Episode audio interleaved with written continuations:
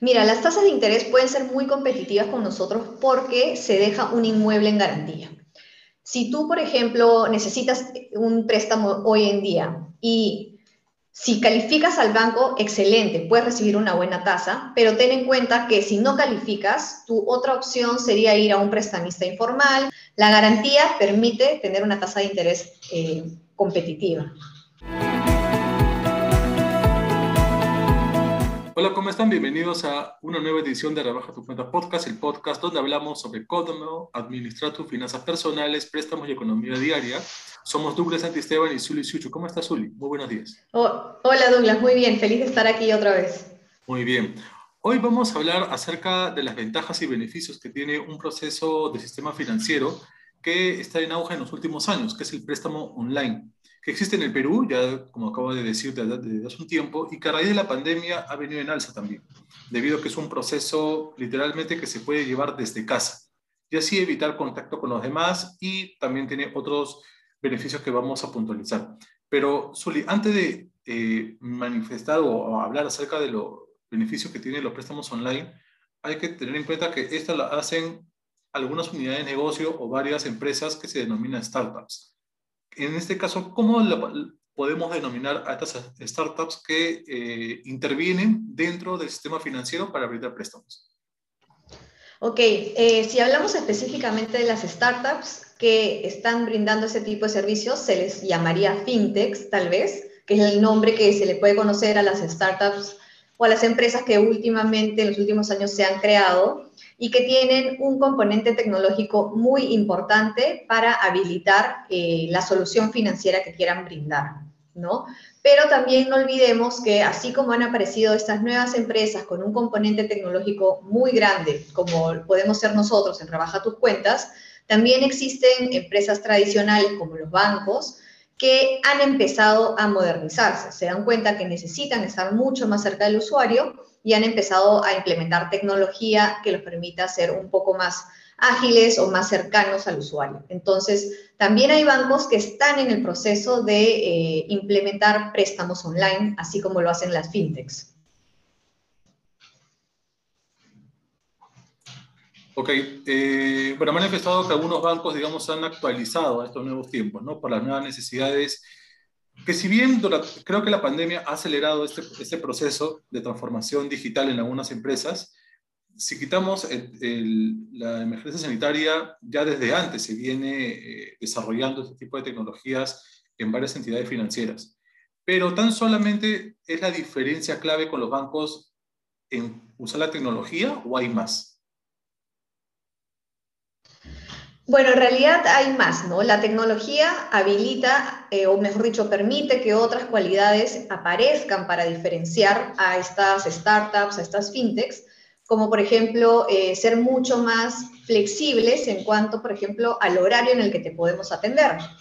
Los bancos, por su rigidez, por su estructura, que tienen un local físico, te pueden atender solamente seguramente de 9 a 6 o en algunos casos de 9 a 5, de 9 a 4, mientras que una eh, fintech puede responder tu solicitud atenderte, porque tú te puedes autoservir en una fintech, te puedes atender todos los días de la semana a cualquier hora. Puedes estar el domingo en tu casa después de almuerzo y puedes solicitar un préstamo online. Entonces, la tecnología permite que esto suceda. Eh, también pueden haber muchas más flexibilidades, por ejemplo, en cuanto al tema de eh, aprobación. El banco, nuevamente, por su estructura que se ha creado hace más de 50 o incluso 100 años, eh, va a ser un poco más complejo de que pueda cambiar sus procesos, de que pueda cambiar eh, sus parámetros por cómo evalúa una persona, mientras que una empresa eh, que acaba de crearse hace 5 años tal vez puede ser mucho más flexible en esto. Y también hay que recalcar que muchas de las fintechs tienen como objetivo también hacer que como parte de su trabajo, lograr una inclusión financiera mucho mayor que la de los mismos bancos, ¿no? Porque a veces, eh, por temas de que están dentro de una central de riesgos, los usuarios no pueden acceder a un crédito o simplemente no tienen un perfil eh, crediticio, a veces sin tener algún producto anterior, no pueden acceder, ¿no? Y, y, de esa manera se puede llegar casi, según estadísticas, hasta un 60% de la población que está buscando financiamiento, ¿no? y que no están incluidas dentro del sistema financiero tradicional. Totalmente, y es un punto, eh, Douglas, bastante importante que mencionas, eh, porque las fintechs, al ser empresas que se han creado en los últimos, no sé, cinco años, son empresas que nacen con una razón de ser mucho más acotada, mucho más puntual a resolver un problema actual. Los bancos se crearon hace muchos años cuando existían otras necesidades, pero ya las fintechs nacen, eh, nacen para solucionar problemas puntuales, tal vez problemas de financiamiento de pequeños montos, por ejemplo, microcréditos de 500 soles, 1000 soles, o como tú dices, con el objetivo de llegar a incluir a más personas al sistema financiero, ¿no? Entonces, ya la razón de ser es tan puntual que se puede eh, dirigir específicamente a un público con necesidades puntuales, ya sea microempresarios, personas que son informales, personas que tal vez han tenido atrasos en el sistema financiero, entonces sí se puede incluir a mucho más personas eh, al sistema eh, financiero. Y también también recalcar que eh, si bien las fintech eh, tienen un sistema de evaluación un poco más rápida, no es porque eh, se hayan creado con ese fin, digamos. Al usar la tecnología tienen métodos mucho más rápidos, eficaces para lograr un buen perfil o un buen análisis de un solicitante. En este caso, Zuli, digamos, si una persona no tiene la posibilidad de acceder a un crédito bancario valga la redundancia, ¿no? a través de, un banco, un crédito. Eh, ¿Qué debería considerarse antes de adquirir un servicio con una fintech? ¿Solamente el hecho de que porque no me aprueban o es porque hay más beneficios que uno no ve de repente? Sí, mira, hay que considerar varios lados, tanto las ventajas para el usuario, por ejemplo, en el, por el lado de que se pueden ser más flexibles en la, en la aprobación, tal vez le pueden dar eh, tal vez un monto un poco más grande, eh, también debería evaluar qué requisitos le va a pedir esta fintech eh, o esta empresa tecnológica. Hay que poder ver si la persona va a poder conseguir estos requisitos, que seguramente van a ser más flexibles que los bancos.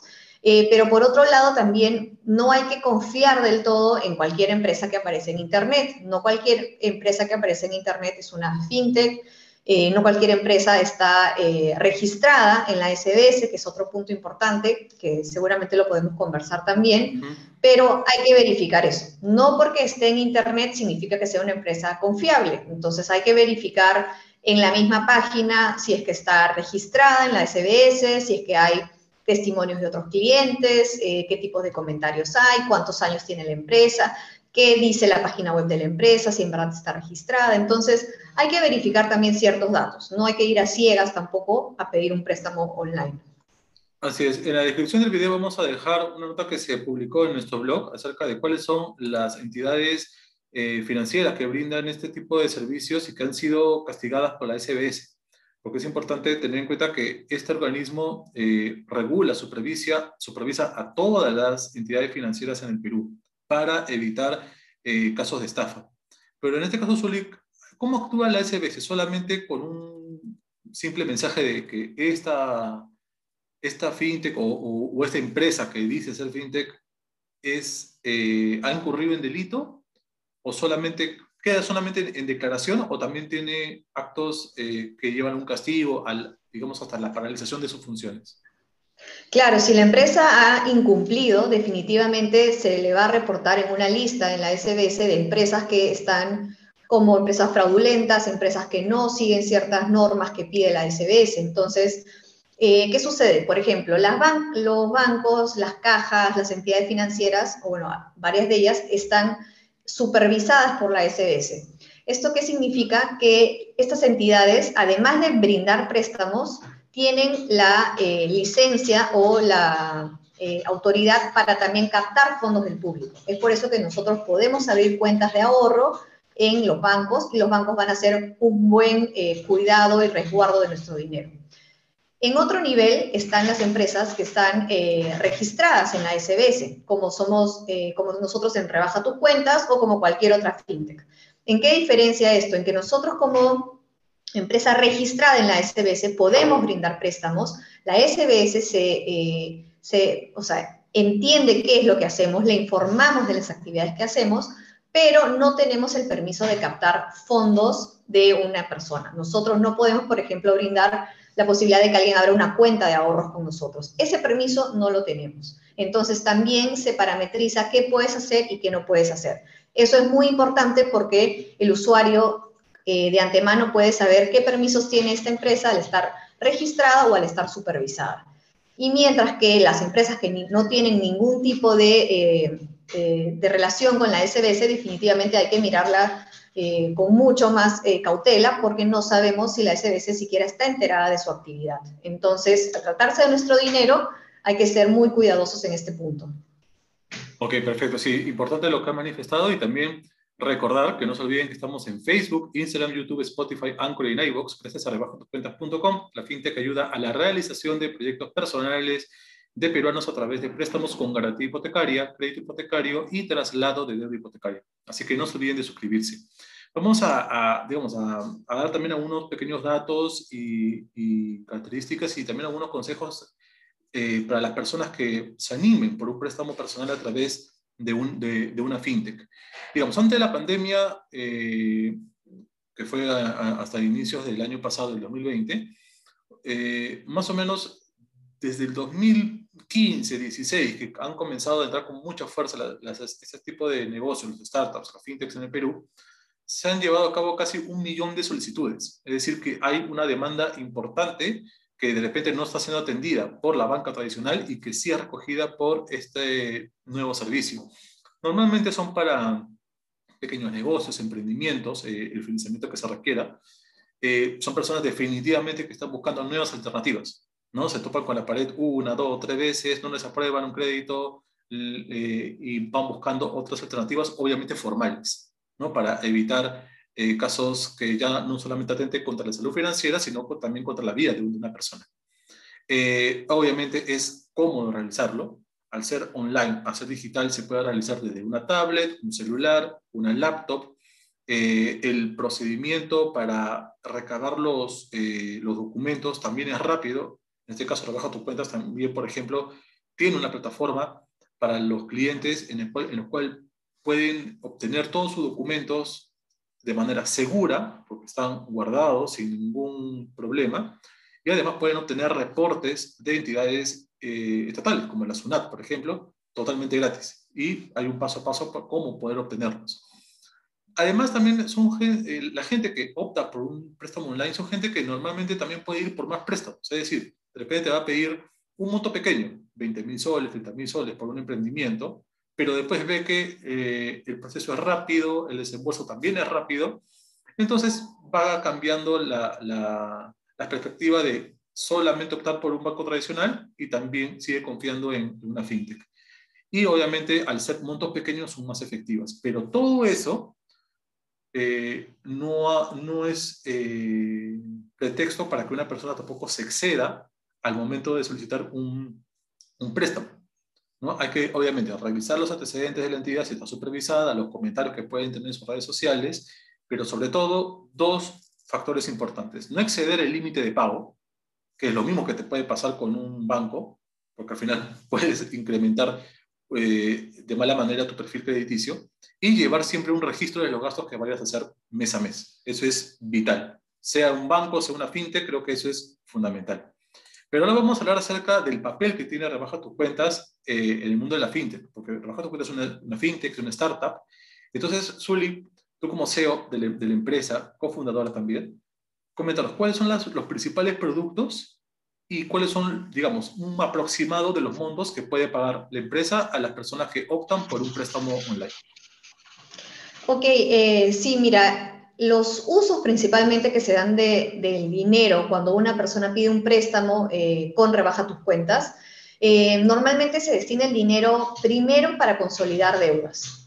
Entonces, ¿qué significa esto? Que una persona viene con distintos tipos de deudas, de tarjeta de crédito, crédito vehicular o retiro de, efectivo de una tarjeta. Entonces, paga muchos eh, tipos de créditos a diferentes tasas de interés, muchas veces con distintas entidades, y lo que busca es unir todas esas deudas en una sola, eh, con una tasa de interés mucho más competitiva y ordenando así todos sus, todas sus fechas de pago. Entonces, Nosotros le brindamos un préstamo para que pague todas esas deudas y al final el usuario se queda con una sola deuda pagándola a rebaja tus cuentas. Este tipo de préstamo se le conoce como préstamo para consolidar deudas y nosotros lo brindamos con una garantía hipotecaria. Entonces, queda como colateral un inmueble que la persona tenga.